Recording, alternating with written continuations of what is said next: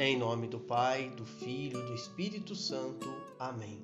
Sábado da oitava semana do tempo comum.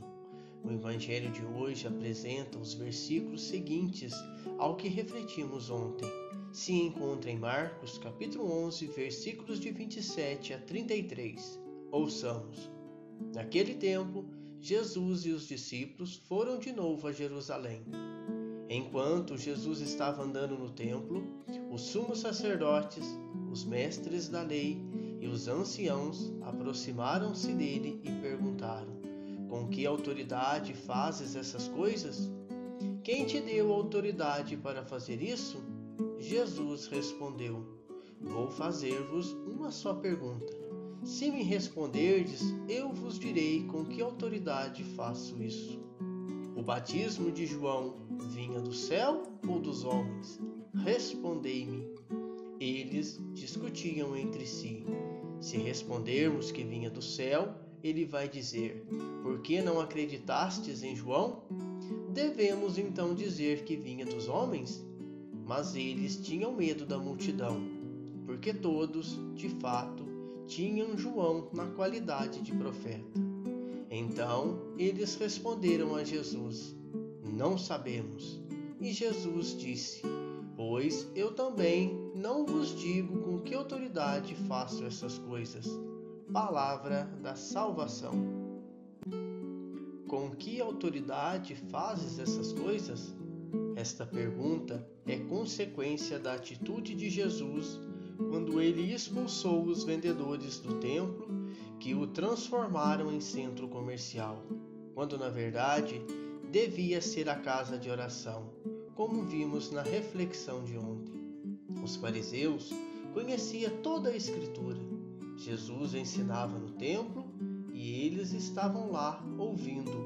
Sabiam e viam os milagres, prodígios e sinais operados por Jesus. Mas as suas mentes estavam obscurecidas pela arrogância, pelo egoísmo e pela mentira. Eram autoridades pelo poder dado pelo povo devido suas condições financeiras e de origem. Jesus tinha autoridade de Deus. Eles não compreendiam isso.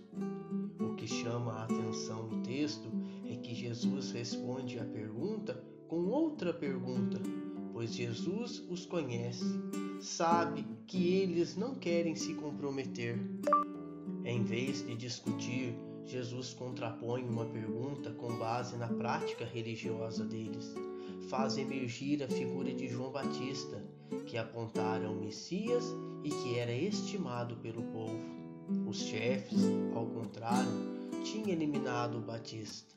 Por isso, cochichavam entre si num esforço inútil de buscar o consenso nada respondem, preferem não se comprometer.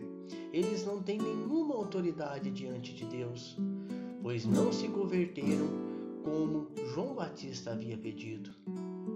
Com classe, Jesus desarma os adversários. Sua autoridade vem de Deus, a suprema autoridade. A verdadeira autoridade vem de Deus. Por isso, para ser justa e correta, a autoridade que exercemos precisa ter testemunho de vida e estar de acordo com a palavra de Deus. Quantas vezes ouvimos alguém dizer assim: Ó, oh, Fulano de Tal fala com autoridade. Quando uma pessoa fala com autoridade, fala daquilo que sabe, daquilo que vive e daquilo que está cheio o seu coração. A autoridade é justa e correta quando aquilo que a pessoa faz, realiza e fala está de acordo com a vida que ele leva. Por isso, ela tem autoridade e moral. Jesus tinha autoridade, pois esta vinha de Deus. Muitas vezes, os pais perdem a autoridade diante dos filhos porque só falam e não dão exemplo, não são espelhos para os seus. Mesma forma, professores, líderes, seja quem for, não basta querer que as pessoas obedeçam leis, ensinamentos e cobranças quando o exemplo não vem de cima. As autoridades da época de Jesus saíram todas caladas, não podiam questionar muito, porque não tinham exemplos para dar. Nós devemos nos perguntar: as autoridades de hoje e a autoridade que nós exercemos em nossa casa, no nosso trabalho, na igreja, na pastoral, onde estamos, nós temos autoridade moral para falar algo ou cobrar algo de alguém? Temos autoridade quando vivemos sob a luz do Evangelho, os ensinamentos da Igreja e nos deixamos ser guiados pelo Espírito Santo. Pensemos nisso. Louvado seja o nosso Senhor Jesus Cristo, para sempre seja louvado. Amém.